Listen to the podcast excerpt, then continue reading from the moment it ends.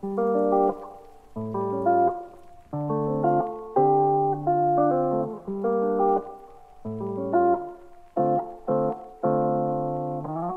buenas noches amigos de El Barco en Llamas. Como ven ya tomé mis clases de locución con el profesor Carlos Contreras. Y por eso ya me conduzco pues como una persona seria y profesional. Bienvenidos al episodio número 19 de COVID-19. Claro que sí, en este año, el peor año de todas nuestras vidas. Este es El Barco en Llamas y yo soy Federico Neri. Estoy con mi queridísimo Mau Rosales. Hola, ¿qué tal a todos? Muchísimas gracias nuevamente por escucharnos. Con mi queridísimo Fercho López Gatel. ¿Qué tal amigos? Bienvenidos, muy buenas noches. Ahora sí queda con el COVID-19 López Gatel. Sí, sí, sí. Sí. Javis otra vez de vacaciones, güey. ¿Qué vamos a hacer con ese muchacho? Es, él es el que paga, güey. Puede hacer lo que quiera. Sí, ¿verdad? Sí, güey. Yo acá mordiendo la mano que me da de comer. Puta, señor Don. Y para celebrar este episodio especial de coronavirus, que todos han sido de coronavirus, pero bueno. Tenemos invitadas, ella es doctora, ella es pediatra, creo. Ella es Fernanda Zárate, Sevilla. Uh, hola, ¿cómo están? Bien, muy bien. Bien, bien, bien, Fer, ¿cómo estás tú? Sobreviviendo. Qué bueno, yo también. Muy bien. Qué bueno, Fer. Fernanda vino al podcast en pijama. Yo no sé de qué privilegios goza. Toda la gente viene muy arreglada. Fer llegó en pijama. Pijama quirúrgica. Son épocas de COVID. Se vale. Ah, pijama quirúrgica. Oye, Fer, es, es rosa tu pijama quirúrgica. ¿Puede ser del color que cada quien quiera? En pediatría sí se puede. Y de hecho tengo de la sirenita y de ositos y No. de cualquier cosa pediátrica. Eso ni Shane lo tiene, mi Fede, lo siento. Ni modo, Oye, qué padre, güey. Vamos a irnos de compras, a comprar pijamas quirúrgicas de figuras de Disney. Qué divertido. O sea, solo los pediatras gozan con ese eh, privilegio. ¿Nutrición? Sí, ¿No? los, ¿Tienen de- color? no, los demás se ven ridículos. Solo nosotros podemos usar muñequitos. Imagínate que llegue, no sé, el urólogo El Uruolo. Con una de Hércules, güey. con Mickey. Con su pijama de Pinocho, güey.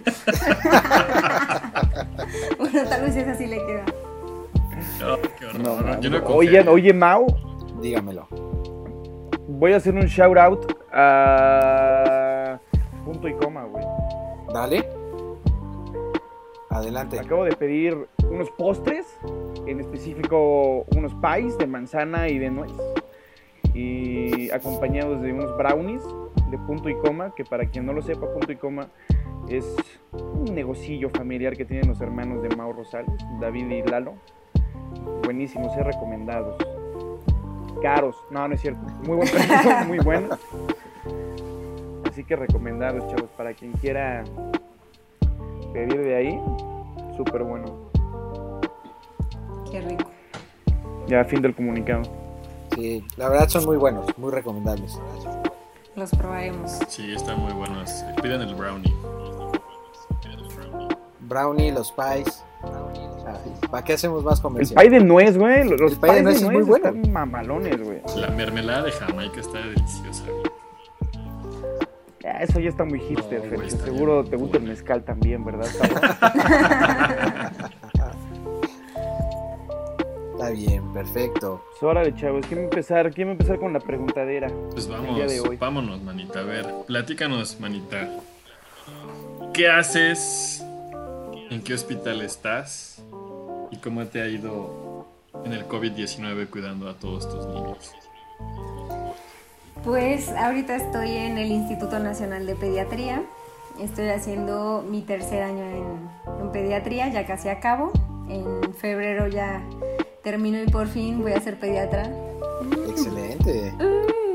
Y este, pues como tal mi hospital no es un hospital COVID, pero eh, obviamente todos nuestros pacientes que ya son conocidos y también los niños que llegan por circunstancias diferentes a nuestro hospital que tienen probable COVID, pues los tenemos que, que atender, por lo que se creó un área grande dedicada a puro COVID, que tiene su propio ingreso y es que es prácticamente como medio piso que se le está dedicando ahorita al COVID. Y pues la verdad fue un relajo ¿eh? este, este año en la residencia porque pues nos cayó como sin ningún aviso, sin ningún nada, obviamente, como a todos. Y fue acomodar los roles de, nosotros, porque pues, ya tenemos nuestras, nuestras rotaciones establecidas. Y pues finalmente ahora ya tenemos, y creo que ya se va a quedar para el futuro la rotación COVID. De hecho, acabo de salir de, de COVID yo. Está muy interesante, es muy diferente, creo, el COVID en pediatría que en adultos. Pero, pues sí, ha sido, ha estado pesado, no lo voy a, no voy a mentir, pero también ha estado, pues, interesante una, algo muy nuevo, algo muy diferente de lo que habíamos visto. Ok, y, como doctora, esas diferencias que ves de un niño a un adulto, ¿cuáles son, sea, como en términos sencillos.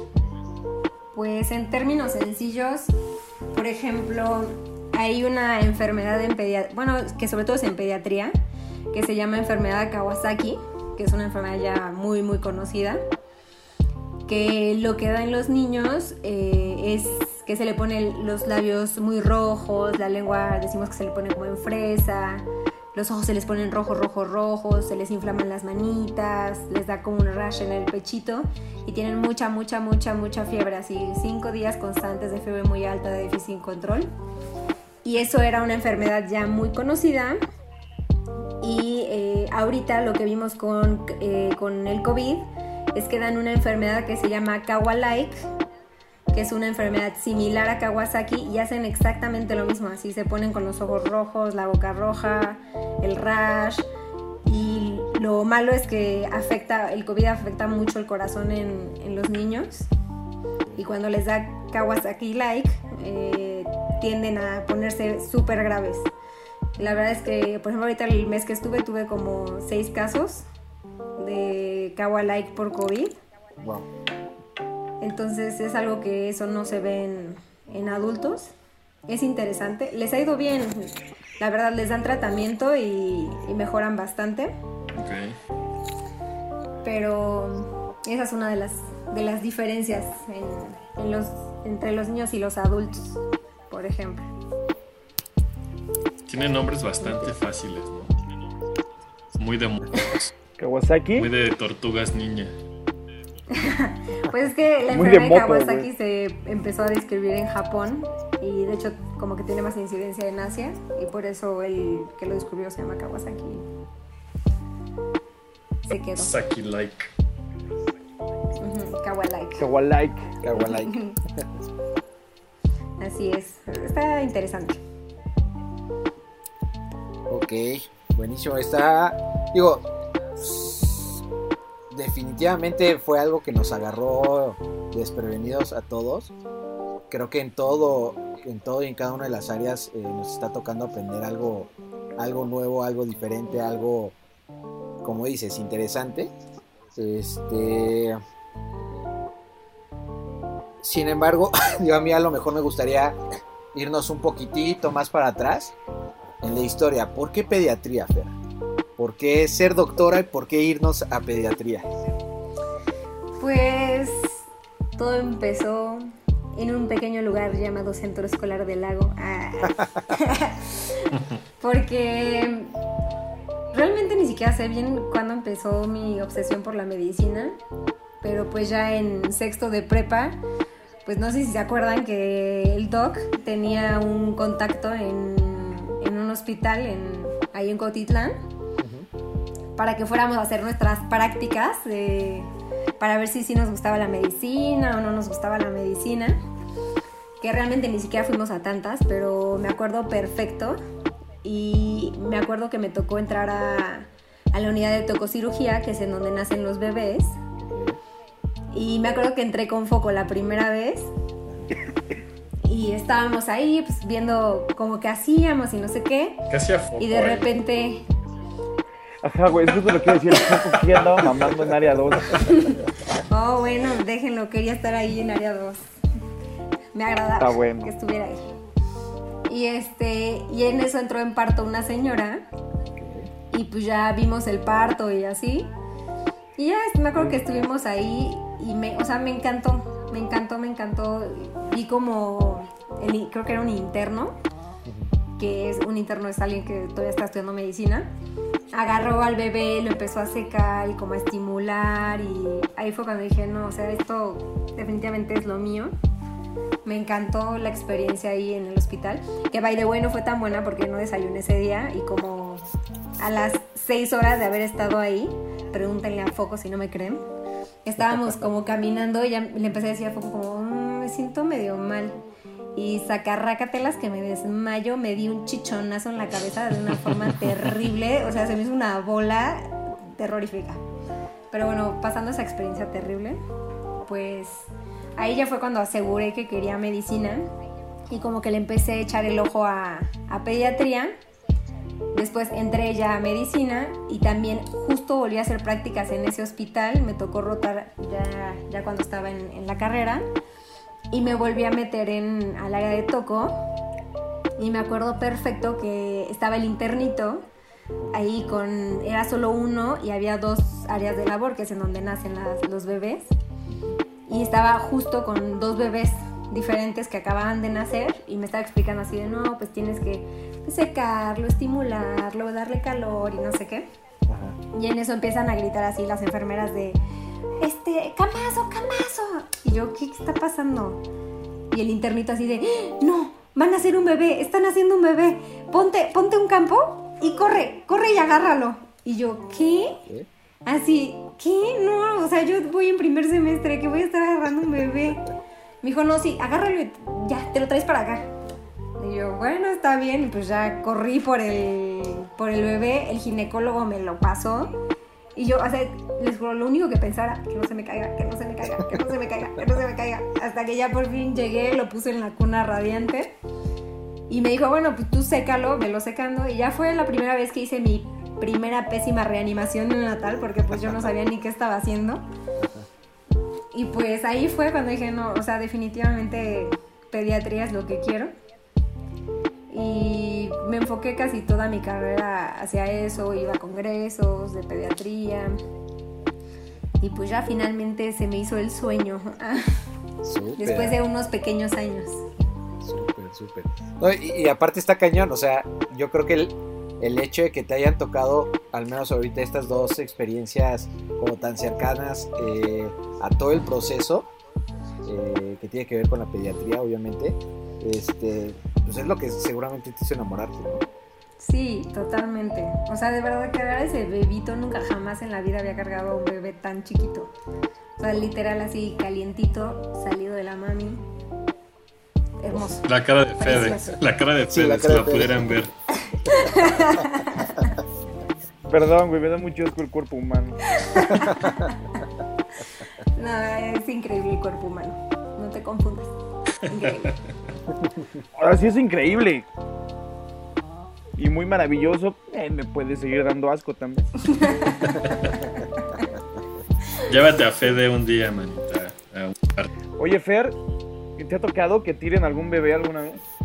No, por suerte no, no me ha tocado. He escuchado historias, pero eso les pasa más a los ginecólogos. Sí. O sea, cuando reciben el parto, como que luego se les ha llegado a resbalar, pero no, por suerte nunca me ha tocado. Qué horror, ¿no? Manches, te hace sentir el pendejo más grande del mundo. Sí, yo- Definitivo. sí, estudiaste, güey, y, y lo tiraste, es neta. 25 años de carrera para que tires al bebé. Sí, no. Es como no el, es como el meme, güey. Tienes solamente un trabajo güey, Sí. Un trabajo. es un trabajo recibir al bebé y lo y tiras. lo tiras. Pero, o sea, sí. O sea, los, los que se mueren, yo creo que sí, ¿no? Están muy frágiles, tan pequeñitos. Tiras a uno así recién salido. Pues mira, lo que sí me pasó una vez, estaba rotando justamente en una unidad de toco en la Gineco 4, que está por acá por el sur. Hace, fue el año pasado.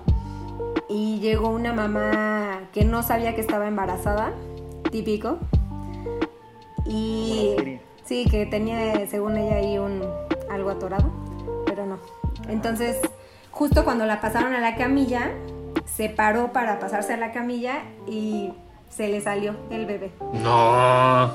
y se pegó en Dios se pegó mío. en la silla y pobrecito, o sea, terminó con un moretón en la espalda inmenso, pero sobrevivió el bebé. Se le fue bien, era chiquito, prematuro, muy muy Ah, prematuro. sí sobrevivió. Sí, con un super moretón y se intubó y así, pero sobrevivió. Qué horror, güey. No, man, qué locura, güey. Qué locura que llegues a la vida así de un putazo. Literal. Sí. Explosivo. O sea, es un mal augurio para el resto de tu vida, güey. Lo primero que hiciste fue darte un chingadazo. O a lo mejor ¿Cómo te va el bien, güey. Dices, ya no te puede ir peor en la vida, güey. Un golpe de suerte. Sí, fue lo más bajo. Igual, ¿no? Sí, puede ser. Sí. El vaso medio lleno, medio vacío, ¿no? Según quién. Ujú. Así es. Sí, y de saber de otras historias así, manita, que, que te ha tocado así, te han compartido compañeros. Historias así rudas. Uy, pues historias rudas yo tengo pues muchas, o sea, depende de qué quieran escuchar. Porque aquí, Hay catálogo. o sea, sí hay catálogo. Cosas malas, muchas, cosas buenas, muchas.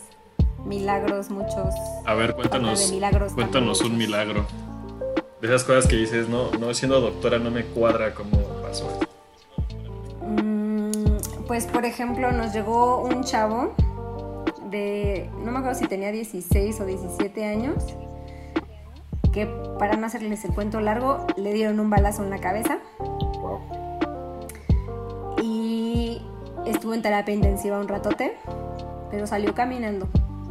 Wow. Es cierto, qué loco. Sí, sí, sí pasa. Hay, hay gente con menos suerte. No, es que está cañón. No. Hay una historia, hay una historia de un güey, de un ferro, bueno, no era ferrocarrilero, que trabajaba en Ajá. la construcción de las vías del tren, así como pues, en 1900 o no sé en qué año. Y metían, no sé qué chingados, pólvora como en un hoyo en la tierra y metían varillas Sí, varillas. y explotó y la varilla la atravesó así como toda la jeta Sí. y le salió por acá. Y el güey así como que se paró y dijo, wow, ay, creo que estoy sangrando amigos, pero sí se le cayó un cacho de cerebro. Sí, de hecho, Y eh, ya, y duró. De hecho, ese caso es como súper conocido porque con él, con él se dieron cuenta que una vez que le quitaron la varilla sobrevivió y le afectó el lóbulo frontal, o sea, el que está literal enfrente, que es un lóbulo, digo yo no soy experta en neurología, pero es un lóbulo que afecta mucho las emociones y la forma en que las personas se comportan. Y se empezaron a dar cuenta que se volvió súper agresivo, súper grosero, Ajá. y entonces se dio cuenta que se frontalizó, o sea, estaba con alteración del frontal y sobrevivió. Desde ahí se dieron más o menos cuenta que Sí, sí, te sí. pueden pasar cosas en la cabeza y no morir. No en casa, amigos. No, no lo Es recomiendo. justo lo que platicaba, platicaba con mi primo el otro día, que era como, ¿cuál será la forma más, pues, ¿cómo puedo decirlo? Efectiva para suicidarte. Digamos que pues un balazo en la cabeza, yo dije, no, creo que no, creo que es, muy, es probable que lo puedas sobrevivir. Y te quedas es medio mejor un balazo en el corazón. Sí, Ya es uno en el corazón, no lo sobrevives, ¿no? no. Y aparte está más romántico. Depende, depende de cuál sea tu motivo de, de suicidio. Corazón roto, pues Bien, sí, ya balazo en el corazón. Sí. Súper de película. Eres un romántico, Fede. Y aparte, pues mueres guapo todavía, ¿no? No, todo deshecho. Sí, no, porque si no te puede pasar como el club de la pelea, nada más te revientas la mandíbula. Bueno, Ya sé, qué horrible. ¿verdad? Ajá, buena referencia. Sí. Ay, ya me dio ansia. Bueno, cambiemos a temas más bonitos. sigamos con los milagros. Bueno, después de bebés tirados recién nacidos y suicidio, Sí, sí no, no, no, no creo que sea un buen topic. y, y síndrome de Kawasaki, Kawasaki-like, Ujú, vamos a cambiar a temas más bonitos. Sí. Me Bueno, parece, yo digo. Dale, Mau. me parece perfecto. Fer, digo, nosotros tuvimos eh, hace un, uno- un par de episodios de invitado también a Chivo, que está como estudiante de, este, de medicina. Una de las cosas que comentamos, que comentábamos es, eh, los doctores, definitivamente la carrera de doctor es servicio completamente. O sea, es, es servicio, es entregarte como persona, como ser humano hacia otros ser- seres humanos, ¿no? Sí, Y- totalmente. Y es, y es, y esa sí es carrera, o sea, es un- una carrera larga, no es como de, ah, sí, pues ya nada más estudio cuatro años, cuatro años y medio, este, y No, listo. es que no es carrera, es maratón. Es maratón, exactamente, exactamente. Durante todo este tiempo que te ha estado tocando estudiar, Fer, porque literal, creo que han sido, hasta, hasta el día de hoy, han sido más o menos 10 años de pura medicina. Sí. Este, ¿cuál ha sido tu momento más feliz y cuál ha sido tu momento más frustrante y, este, y terrible? Pues yo creo que mi momento más feliz justo fue cuando roté en la, en la Gineco 4, porque todo el día era atender bebés y para mí es de las cosas como más bonitas que tiene pediatría, el atender a un bebé, sobre todo cuando están sanos, y enseñárselo a la mamá y ver cómo la mamá llora y le da su besito y eso es como de mis tops así de, de pediatría, es de lo que más me llena. También cuando pues alguno de mis niños no está tan bien y de repente empieza a jalar el tratamiento y empieza a salir, también es súper, súper, súper reconfortante.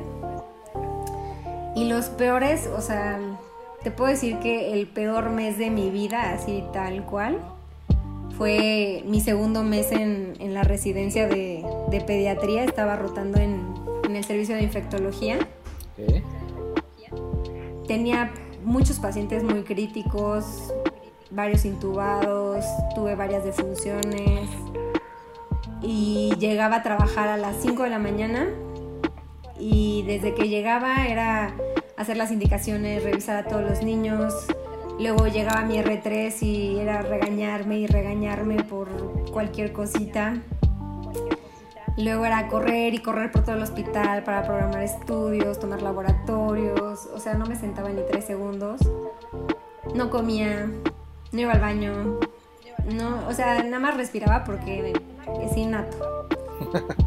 Y luego llegaba la doctora a la escrita a pasar visita y nos pedía N cantidad de pendientes para todos los niños y uno que no podíamos, que no lográbamos hacer porque el niño no daba muestra o porque se cancelaba el estudio por alguna razón que no era nuestra culpa y era como, no, es que no les importan los niños, no les importo yo, no les importa lo que les digo. No, terrible, terrible, muy, muy terrible. La verdad fue, fue de las experiencias más feas, creo que lloraba a diario. Wow. Está muy, muy pesado. Y se me murieron dos niños que hasta la fecha los amo y los voy a amar por siempre. Memito de mi corazón, insuficiencia, bueno, enfermedad renal crónica. Y se me murió Edwin, un pequeño que tenía una, un problema en su corazón de- desde que nació también se falleció y, o sea, me rompió, a mí éramos una, pues, una compañera y yo, nos, nos rompió el, el alma. Ese mes de verdad estuve a punto de renunciar, ya, ya no quería nada de la vida. Llegaba a mi casa como a las once y media de la noche más o menos. Me dormía un ratito, me volví a levantar para llegar a las 5 al hospital. Y luego guardia, quédate, y luego otra vez vete y muérete, y así, o sea, un mes muy feo, la verdad. Pero después de eso ha sido todo muy gratificante, muy lindo. Por suerte ya no me tocaron R3 así de feas. Ah, nunca más. A lo mejor para, Y- para los que no sabemos, un R3 que es en, en- en el hospital. Ah, es que, bueno, son tres años de pediatría, entonces el R1 es el primer año, R2 es el segundo año y R3 es el tercer año. Es como R1, pues tu jefe como directo, se podría decir, es el R3 con el que estás. No todos los servicios tienen, pero infectología sí tiene. Normalmente son dos R1 y una R3 que está como a cargo de que todo esté En orden. bien hecho y así. Pero ella tenía una actitud no muy muy fea. Nos dijo cosas muy feas siempre, entonces desa- nos desanimó mucho. Por suerte nuestros niños nos ayudaron a salir y de verdad, o sea, todo lo hacíamos por ellos, nada más y nada más que por ellos. Súper, súper. Y, y, justo tocando en ese, ese punto, porque, o sea, definitivamente me queda claro y nos queda clarísimo que eh, es, una, es una carrera eh, cañona de, de servicio, de mucho desgaste físico, emocional, mental. O sea, ¿de dónde sale toda esa energía? ¿De dónde recargas tú, Fer, toda esa energía para poder decir al, al siguiente día, órale, vamos a seguirle, vamos a darle y vamos a, y vamos a darle? Pues yo creo que, o sea, mi primer impulso son los niños. Porque literal, o sea, algo que te inculcan cañón en, en el INP, o sea, en el instituto, es que no son tus pacientes, son tus hijos. O sea, entonces siempre es como mi hijo y mi hijo y literal nos referimos a nuestros niños como nuestros hijos. Y Neta, sí, ok, pausa. ¿No sientes que es como mucho más pesada la carga emocional para ustedes manejarlo de esa manera? No sería, o sea, entiendo que te hace tal vez que te importe más y esforzarte un extra manejarlo de esa manera, pero por la salud mental de los doctores se me hace medio extremo. Mm, sí, sí puede ser algo extremo tal vez. Digo, obviamente pones tu límite, pero al final del día te puedo decir, por ejemplo, con Edwin, cuando él falleció, era, era un niño divino, así divino, divino, divino. Y cuando llegaba en la mañana, a las 5 de la mañana, que yo ya estaba cansada, ojerosa, destructiva, quería mentar madres y mandar todo a la fregada, iba a revisar a, a los niños y de verdad ellos hacen, no sé qué hacen, que, que dices, ok, sí, sí puedo. O sea, si este niño se está muriendo por no sé qué y no se queja, ¿por qué me voy a quejar yo que estoy sana, que tengo a mi familia, que no sé? Entonces, y me acuerdo perfecto, así, perfecto, perfecto, perfecto, el día que falleció. Justo les llevé unos carritos de juguete que, que había comprado para regalarles. Y le regalé, le di el carrito y lo vio y se puso súper contento y ya fue cuando me dijo como, Fer, no, no puedo respirar bien. Entonces ahí fue cuando todo empezó a deteriorarse y yo siento que de verdad si no hubiera llevado ese carrito a las 5 de la mañana porque lo iba a revisar y así, y me hubiera valido y tal vez hubiera dicho, ay, lo reviso más al rato a las 10 o X, pues tal vez no me hubiera dado cuenta que estaba mal desde el principio. Entonces, no sé, ya sé que luches más por ellos. O sea, yo no digo que literal sí son mis hijos y mi sangre, y- no, pero... No, claro, claro, claro, claro. Pero sí es como un... Les agarras mucho cariño y más porque tú estás... O sea, yo en ese... En, sobre todo en Infecto 1 yo estaba en un muy mal momento de mi vida. O sea, de verdad me sentía mm, todo menos doctora. O sea, sentía que estaba para hacerle los pendientes a la R3 y el mandado a la escrita. Y ellos era como, no, pues no, sí lo estoy haciendo por ellos. Y quiero aprender por ellos. Y quiero mejorar para que no pase otra vez esto. O para que si pasa yo pueda hacer algo diferente. Y algo que te enseñan es que tienes que ser empático. Y que no está mal sentir y que no está mal llorar. Y me acuerdo que ya que falleció se, acercó, se acercaron los dos papás de, de Edwin con mi compañera y conmigo y nos agradecieron, nos dieron, o sea, nos abrazaron, lloramos. Y pues es lo que nos dicen, no está mal, no está mal que lloren, no está mal, porque somos seres humanos y yo creo que está mucho más feo Sí. volverte un robot y, Sí. y decir, ah, se murió. Llevaba un mes con ese niño, llevaba un mes cuidando a ese niño, pero cool, se murió, pues ya, se tenía que morir porque es algo que pasa muchísimo en medicina. Te vuelves muy frío. Y la verdad sí lo sí me ha pasado con niños que no conozco, que llegan y luego luego fallecen. Sí es como, ah, bueno, pues se ve que estaba muy malito, pues ya descansa. Pero siento que eso pues como que minimiza o normaliza un hecho que pues al final del día es parte de la vida sí, pero era una vida, era, era un ser que tenía familia, que tenía y que podía, no sé, haber crecido, haber sido algo más y no lo fue. Entonces, hay gente que sí no le gusta pegarse tanto a los niños y también lo, lo comprendo y está perfecto. Pero para mí sí es como un motor, mis, mis niños, mis hijos. Es- es generar y establecer un compromiso todavía más fuerte con ellos, ¿no? Sí, sí, o sea, es como un compromiso más allá. Y aparte, al final de cuentas, estos niños me están enseñando muchísimo Claro. y pues es como regresarles un poco de lo que ellos me dan. Claro. Claro, claro. Y es que Wow. Sí, por ejemplo, yo que estuve un tiempo hospitalizado, lo que dice Fer es muy cierto. O sea, también uno como paciente crea un cierto vínculo con las personas que lo están cuidando, porque al final están en el mismo espacio 24 horas. O sea, los ves, como dice Fer, o sea, tú estás ahí hospitalizado y ves que llegan a las 5 de la mañana y ves que a las 12 de la noche se están yendo y están otra vez ellos a las 5 de la mañana. Entonces creo que sí es como también del lado del paciente se hace como un vínculo aunque no quieras porque al final pues es el único contacto que tienes. Y justo yo estuve hospitalizada en, un, en uno de infecto y sí, o sea, creo que hasta donde yo entendí como paciente las áreas de infecto son las más pesadas porque son los casos más raros y las cosas más difíciles de tratar porque o puede ser una enfermedad ya conocida o difícil de tratar o algo totalmente nuevo para los doctores. Y que ese vínculo paciente doctor se crea de alguna forma, o sea, no lo buscas, simplemente se da porque pues, te importa el paciente, ¿no? Claro. Sí. Wow. Wow. es que, o sea, a mí me Está parece. muy fuerte, Sí, güey. está- Muy exacto, fuerte, exacto, güey. está muy fuerte. O sea, a, a mí me parece. O sea, muy, muy increíble y me parece muy, muy admirable eso.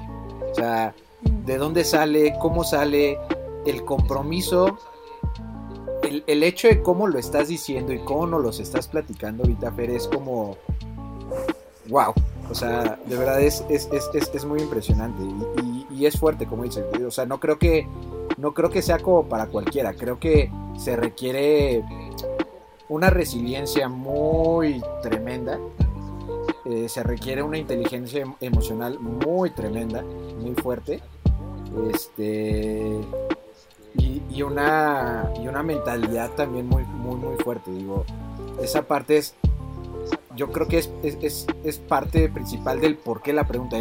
¿De dónde sale todo eso, Fer? O sea, ¿de dónde sacas todo eso? ¿no? Entonces, está genial. La verdad es que genial este, la, la carrera y, y- y la profesión que, que- que decidiste tomar y que lo haces. Lo veo, lo veo en tu cara y lo veo ahorita como nos platicas, con, con tanto gusto y con tanta pasión. Sí, es, es muy bonito. Muchas gracias. No, al contrario, gracias a ti, Fer, porque doctoras como tú es como necesitamos, son las que más necesitamos en este mundo. Mm, Yo ya le di. gay, no. Qué ganas de ser niño para que me cuides. Así que Qué ganas de ser niño enfermo, no es verdad. No, no se burlen de esas cosas, chavos. ya saben para sus hijos. Correcto, digo, hay muchos, Sí. hay muchos, Dale. hay muchos, este, en la generación que están teniendo niños y muy seguramente ya se vienen varios que van a tener. Ya saben con quién acudir. Ay, ya sé. Aquí tenemos a Fer, super doctora. Acaban de escuchar el nivel de compromiso que tiene con cada uno de Ah, ellos. sí, con mis hijos. Super Fer. ¿Eres la única pediatra de nuestra generación, Fer? Mm, creo que sí, porque Mon es gineco, Carla medicina interna, este mm, Miros no sé qué, geriatría, creo Ajá, que mi es. Sí. ¡Wow! Geriatría, güey. Ajá, geriatría. Me, me maravilla cómo puede haber gente que dice, yo quiero cuidar ancianos. güey". O sea, me maravilla que seamos tan diferentes todas las personas y tomemos decisiones tan... Pues sí, yo no sería mi opción definitivamente, es como lo contrario a, a lo mío, Claro. pero Sí, justo, justo, justo, justo. también necesitan mucho amor nuestros ancianitos. Y ¿quién más está? Está mm, ¿Vane? No, Va- Vania, sí. Vania. Vania. Y. Pero Vania, Vania es cirugía, creo, ¿no? Ajá, Vania es cirugía. ¿Ah, sí? O sea, no sé si ahorita ya esté haciendo urología, la verdad. O sea, de cirugía saltan a... No sé, yo tampoco estoy seguro. Pero creo que, Le no perdí el sé, rastro. tengo un presentimiento. El chivo ni sabe todavía qué va a hacer. Pues nos, medio, nos medio comentó el chivo, ¿no?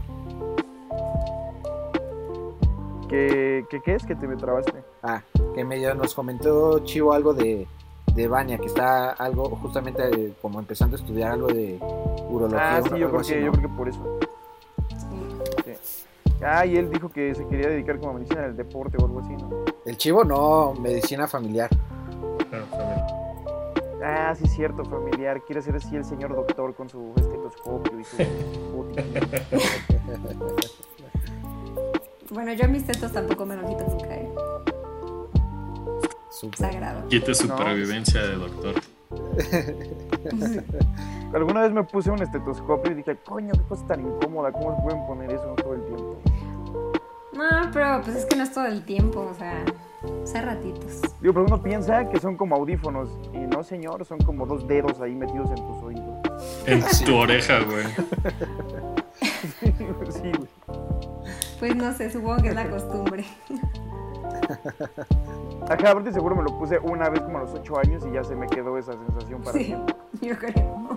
Porque aparte, o sea, los antiguos o los que hay unos que todavía son como más viejones o así, sí lastiman horrible, así de que te, se te clavan en los tímpanos casi casi. Wow. Pero ya los de ahorita, o sea, yo el que tengo, la verdad no es nada incómodo, creo yo. Está chido. Buenísimo, buenísimo, Fer. Súper. Y ahora sí, saltando ya un poquito más eh, de regreso a, a la al presente. ¿Qué ha sido lo que más te ha tocado aprender o lo que sí? ¿qué- ¿Cuál ha sido la enseñanza más grande que te ha dejado ahorita la pandemia? Pues que hay que disfrutar a las personas que tenemos al máximo, que viajar es la cosa más hermosa del mundo y la extraño con todo mi ser. Y que extraño abrazar a mis papás de una manera asquerosa. Wow. Y a mi hermano, bueno, lo extraño con mi corazón. Wow, wow, wow. Sí. Hay que aprovechar cada momento con las personas que tenemos. Cada momento. No, definitivo. Digo, segura- seguramente ha sido eh, como en general deberíamos de estar todos. Este, pero en, en especial en tu caso, en el caso de los doctores, que les toca estar en línea de batalla, pues no poder estar conviviendo ni poder estar siquiera cerca de las personas este, que, que a lo mejor más, más queremos y más este, apreciamos, ¿no? Sí, la verdad sí, los primeros meses fueron terribles. Que no veía a nadie más que a Cristian y, y a mi roomie. Qué horror aguantar a Cristian todo el día. Sí, ¿cómo lo hiciste, Fer? Sé, güey. Terrible, terrible la situación, ¿qué les cuento? y este, pero sí, sí estaba, estaba muy pesado, ya que me dio COVID, pues después de cumplir mi cuarentena pude ver a mis papás, obviamente de lejos, Claro. y los he visto algunas veces de lejos. No, obviamente no permito que me toquen, que, que se me acerquen. Y sí, sí está feo eso, la verdad. es- Está terrible porque, pues ahorita que Chris y yo nos comprometimos y así, pues ni siquiera pude, o sea, de hecho por eso los, como que los vi, porque pues quería- estuvieron insistiendo en, en verme y pues ya nos vimos, fuimos a un lugar donde estábamos separados y así. Pero pues ni pude abrazar a mis papás, fue terrible. Wow. Sí, sí está, está feo esto de la distancia. Y pues ahorita que entré a COVID, pues menos. Y sí, es- está fatal, la verdad, el COVID ya... Bueno, nos está arruinando a todos ya lo tengo hasta el tope. Oye, Fer, ¿cómo ves? Se rumora que ya, que ya viene la vacuna, que en un par de meses. ¿Sí, sí es cierto o no? Sí, ya hay varias vacunas que están en, en fase 3, creo que es. Yo espero que, que sí tengan buena eficacia y que ya puedan salir al mercado, porque ya urge una vacuna. O sea, la verdad es que la gente ya se hartó, ya no está. Si antes no cumplía las cuarentenas y las ya sé, restricciones, ya ahorita ya ya, ya les importa un carajo. Todos los niños que he tenido con COVID y les preguntas a los papás y te das cuenta que, o sea, te dicen, no, no salimos. Y señora, ¿no que se cayó en una resbaladilla en el parque? Y ella, ah, o sea, sí, pero no. O sea, sí salimos, pero- mentira. Sí, sí, totalmente. Entonces, Queden sus está, está difícil. Sí. Pero pues bueno, Cállate que tú no te quedas tampoco, pinche. Yo sí, güey, yo no he salido. pero si no sale de ahí, Yo sí no he salido. ¿No el otro día fuiste a sacar tu Ah, INE? pues sí, tuve que ir, güey, por trámites, pero sí. ¿Para qué vergas la quieres? ¿A poco vas a ir a tomar ahorita para que te la pidan? No, güey, pues ya la tengo vencida de un año y pues tenía que sacarla, güey. No tenía opción. Pero solo he a eso. ¿Saben que yo no tengo desde hace como, como cinco años? No tengo licencia de conducir. y tienes, y manejas, Pues muy de vez en cuando, pero sí me ha aventado varias veces. Pero nunca me han detenido, bendito sea Dios. Yo te he de confesar que también hace como cinco años me pasó. Yo estaba súper confiada y dije, ah, ya en enero me toca renovar mi, mi licencia, no sé qué. Y de repente ya voy preparando todos mis papeles para renovar mi licencia y que me doy cuenta que ya llevaba un año vencida. y yo sí manejaba, pero mucho. Suele pasar. A, to- a todos nos ha pasado algo. Qué joda, ¿no? Que, que ya no nos tocaron las licencias permanentes como a nuestros papás. Y aparte fue como por un año, ¿no? Quitaron eso justo. Sí. Un año antes. No, ahorita no hay. Ah, No, sí, cuando las sí, quitaron, sí, Teníamos como 16. Sí. Y también las cines. Las cines también antes eran permanentes, ¿no? Nah, no, Mm, No. no sé. sé. No sé que estoy mamando, no sé. No, creo que esos sí siempre se han renovado. Duran, duran más, tiempo. pero sí. Tienen Creo que a mí ya me toca también el año que viene tramitar Renovar. todo nuevo. Uy, Qué flojera, creo que hasta el pasaporte. Bueno, que para qué renuevo pasaporte si ya no puedo volar. ¿eh? Pues, eh, Uno nunca sabe, tú sácalo. Sí, just in case. Aparte el 2021 es año de elecciones. O estoy sospechando que van a retener las vacunas hasta por junio, que sean las elecciones. Ay, ojalá y no. Y ya que te la pongan, te van a dar un sticker de morena para que te lo pongas. Yo me vacuné gracias a la cuarta transformación. júralo. No, qué horror. Ay, maldito socialismo. ese Fede. Ese Fede. Está bien, está bien. digo. Oye, Fer, ¿cuál es? Bueno, ¿y qué nos recomiendas, Fernanda, para que no nos dé COVID? O sea, nada más no salir a ningún lado. Efectivamente, no salir, usar cubrebocas si salen, siempre. Y si están con gente, exigirles que usen cubrebocas, porque es, es algo de respeto. El cubrebocas, Ay, ya sí, no mames. el cubrebocas, un cubrebocas normal de tres capas, realmente no te protege a ti, protege a los demás. Entonces, si tú estás usando un cubrebocas para proteger a los demás, los demás tienen el derecho y la obligación de ponérselo obligación. y proteger a todos los demás. Oye, el KN95 sí te protege a ti. Sí, el N, sobre todo el N95 es mejor. Ese sí te protege y protege a los demás, hace las dos cosas, menos los que tienen válvula. Los que tienen válvula, de hecho, Sí, no sí. los recomiendo porque justo hacen lo contrario, o sea, te protegen a ti, pero sacan el virus. Ah, ya. Ay, no mames. Nada más vengo a este pinche programa a hacer coraje. Pero es lunes, amigo, es lunes. de acordarme de la gente que, que no usa sus cubrebocas. Sí. Uh. No hagas corajes, mi Fede. Para eso es el programa. Para ver cómo podemos hacer las cosas mejor. Puedes pedirle a la gente que se lo Pues es que nosotros sí las hacemos, güey, pero pues, ¿qué haces? Lavarse mucho las manos. Ay, ya se me Todo el tiempo. tiempo. ¿Sirve el gel antibacterial o el? Sí, sí sirve. No tocarse la cara. Ay, qué bueno. Pensé que ya me ibas a decir como, no sirve. No, sí. Lavarse las manos todo el tiempo con gel antibacterial. No estarse tocando la cara. Una vez que se pongan el cubrebocas, no estar tocando el cubrebocas. Cuando tiren el cubrebocas, rompan el cubrebocas porque si no luego los reutilizan. Tristemente vivimos en México y eso No pasa. Sí, lo creo. ¿Vieron, vieron una, un letrerito como en una tienda colgado? Que era como de, si no trae cubrebocas, tome uno y regrese a la salida. Y cubrebocas ahí colgado. Oh, bueno, manches, lo- ¿En serio? Pero sí te lo creo. O sea, su- supongo que supongo que es un chiste, pero pues quién sabe, güey. No, no hay que descartar que sí puede ser de verdad, así como en Tlaxcala así. Ay, no, fuchitelas. No puede pasar, güey.